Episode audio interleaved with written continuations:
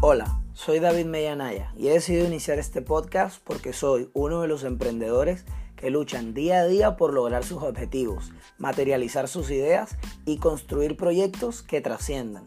Pudimos habernos conformado con una vida normal, pero no. Decidimos elegir batallas con la convicción de que triunfar es parte de nuestro destino y estamos dispuestos a luchar sin importar cuántos golpes nos dé la vida. Las críticas, las presiones o los señalamientos de la sociedad no nos importan porque sabemos quiénes somos y mientras podamos levantarnos significa que no hemos sido derrotados ya que la oportunidad de alcanzar la victoria no es una meta imposible para nosotros. Bienvenidos a Batallas de un Emprendedor. Hola, queridos emprendedores. En el capítulo de hoy vamos a hablar de un tema trascendental para todo negocio o empresa y es el tema del branding, la identidad de tu marca, de tu emprendimiento y todo lo que debes saber para que sea desarrollado este proyecto de manera correcta.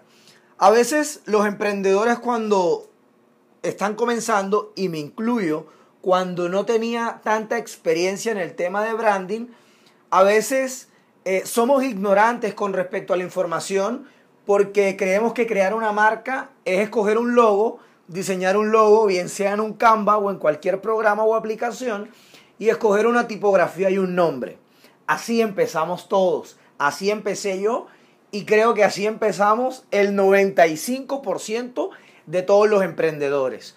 Pero como tú hoy en día estás llamado a ser un emprendedor superior, yo quiero mostrarte cómo tú puedes significativamente mejorar la construcción de tu identidad de marca. Sin importar la industria en la que te encuentres, te voy a dar las siguientes pautas, los siguientes tips que a mí en su momento me sirvieron muchísimo, actualmente me siguen sirviendo bastante y es uno de los productos que mayor demanda tiene en mi agencia de marketing digital o en mis servicios de consultoría con respecto a ADN de marcas. El número uno, tienes que tener clara la misión de tu negocio. Yo recuerdo que cuando eh, a mí me hablaron por primera vez de todos estos temas de misión, visión, a veces uno considera que esto, eh, que son unas pendejadas, que eso no sirve para nada. Eh, es la información que muchas veces en las empresas los trabajadores es la que más desconocen, no tienen ni idea. Y, pero entendí, después de pasar por determinadas experiencias con algunos de mis mentores, que es muy importante que tú como emprendedor seas el primero en tener una claridad total de cuál es la misión y la visión de tu negocio.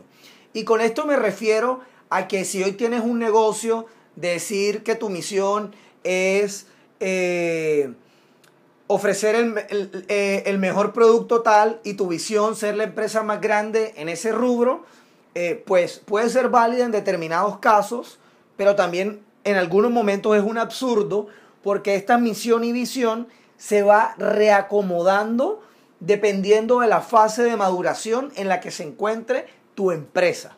Por lo tanto, si eres una empresa pequeña, trata que esa misión y visión de tu negocio se pueda medir y se pueda calcular en un plazo de 2 a 3 años. ¿Por qué? Porque de 2 a 3 años tu empresa va a cambiar. Las necesidades o los deseos de tus clientes van a cambiar.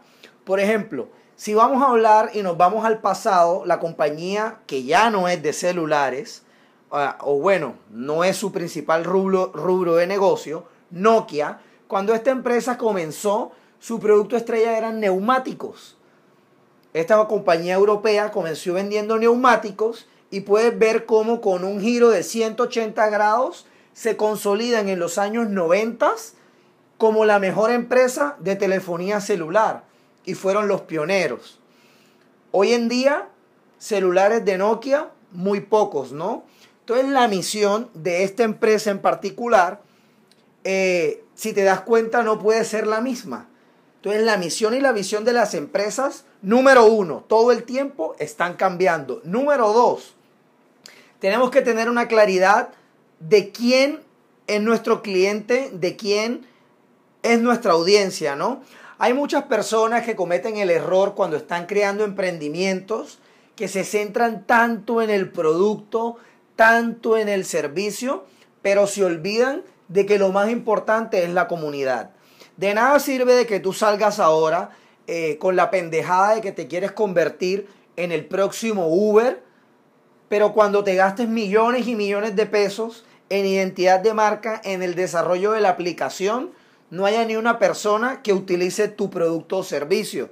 Así que lo más importante de toda marca es primero crear una comunidad. Entonces, cuando hablamos de creación de comunidades, que no es el tema central de hoy, pero vamos a aprovechar para darles un buen contenido, eh, uno de los hobbies de una persona puede ser, eh, le encantan los perritos.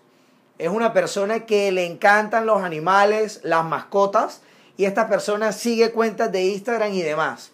Hombre, una buena creación de comunidad, que es el primer paso antes de crear, consolidar una marca. Sin comunidad no hay empresa, eh, a menos de que haya una necesidad demasiado desaforada. Es que esta persona se cree eh, una cuenta de Instagram, un sitio web, no sé, cualquier comunidad, en cualquier plataforma, y empieza a colocar contenido sobre perritos, a postear perritos, mascotas de otras personas, a compartir, a hacer dinámicas, concursos, y de repente a esta persona se le ocurre la maravillosa idea de emprender un negocio de mascotas. Y la persona eh, descubrió que había una necesidad en los perritos de que les costaba mucho trabajo masticar las croquetas.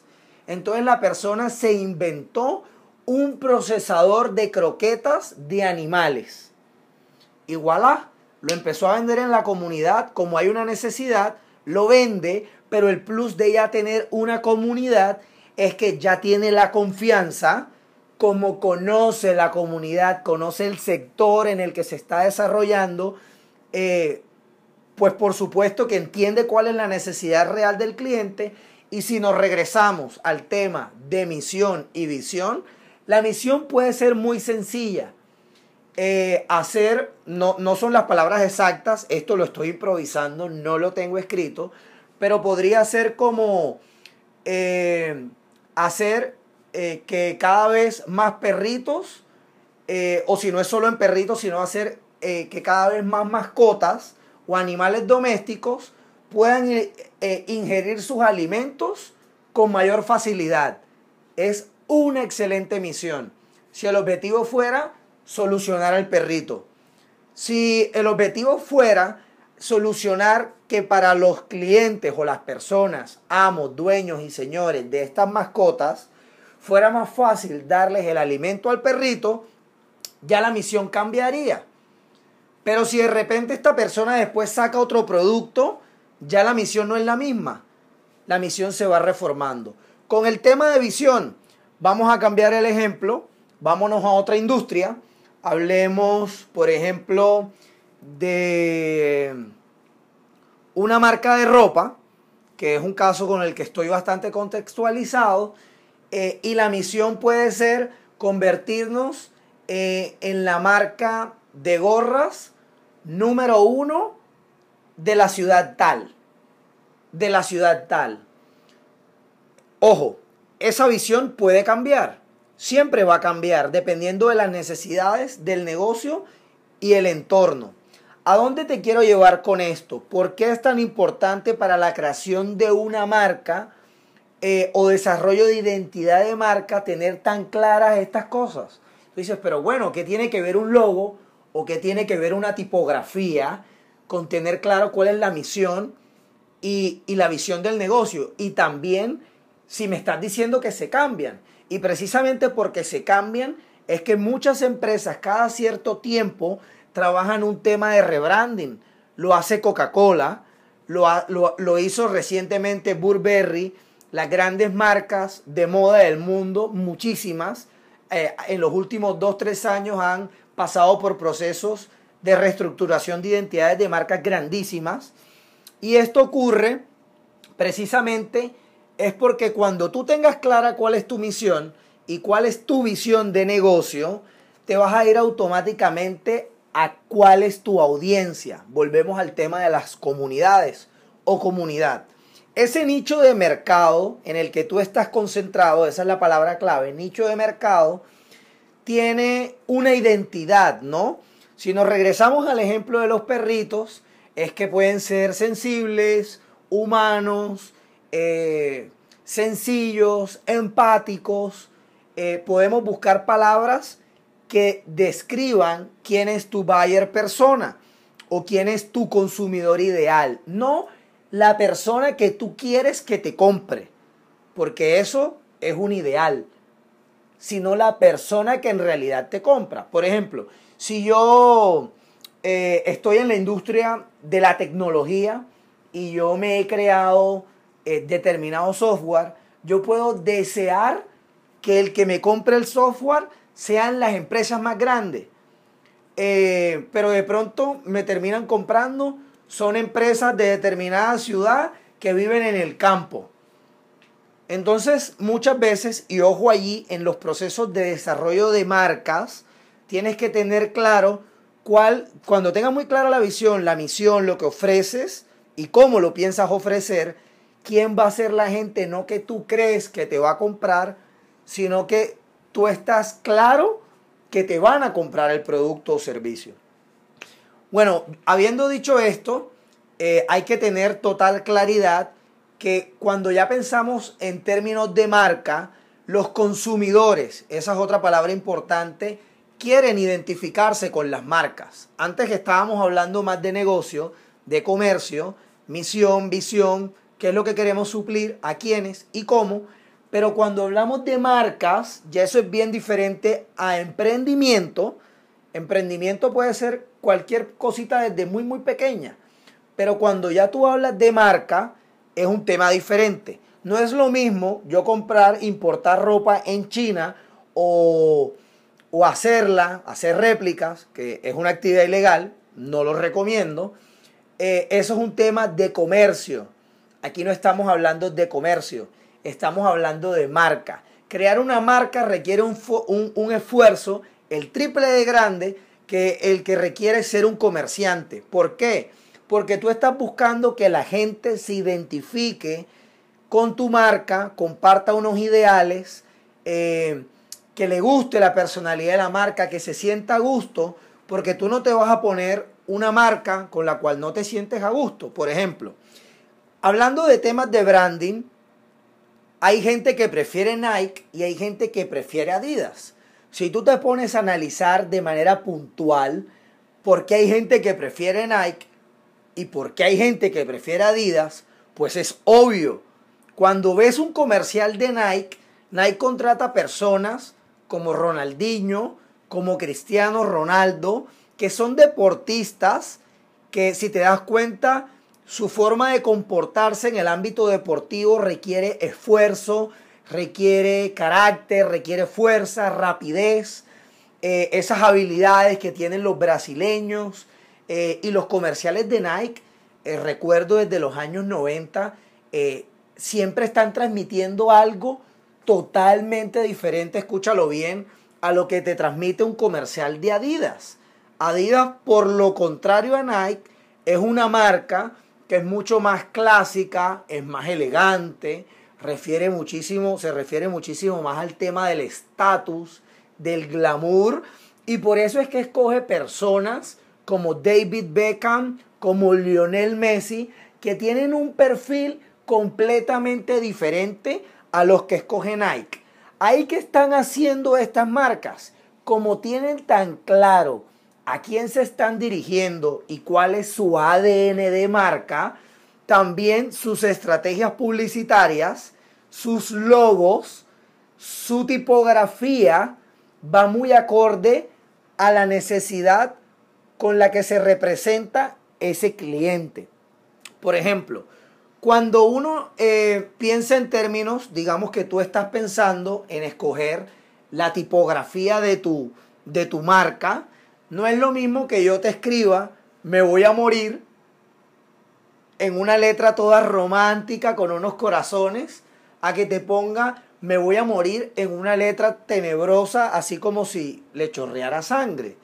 Si te pones a pensar, inclusive la tipografía que tú estás escogiendo para tu marca, empresa, en sus avisos, en sus membretes, en todos tus artículos publicitarios, están comunicando algo.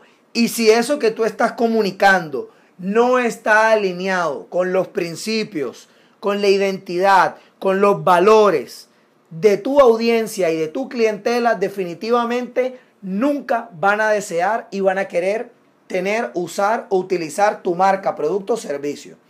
Lo mismo pasa con el logo. Los logos también hablan. Pareciera que no, pero el logo de Nike, para seguir con el mismo ejemplo, tiene esto como, es como un chulo, ¿no?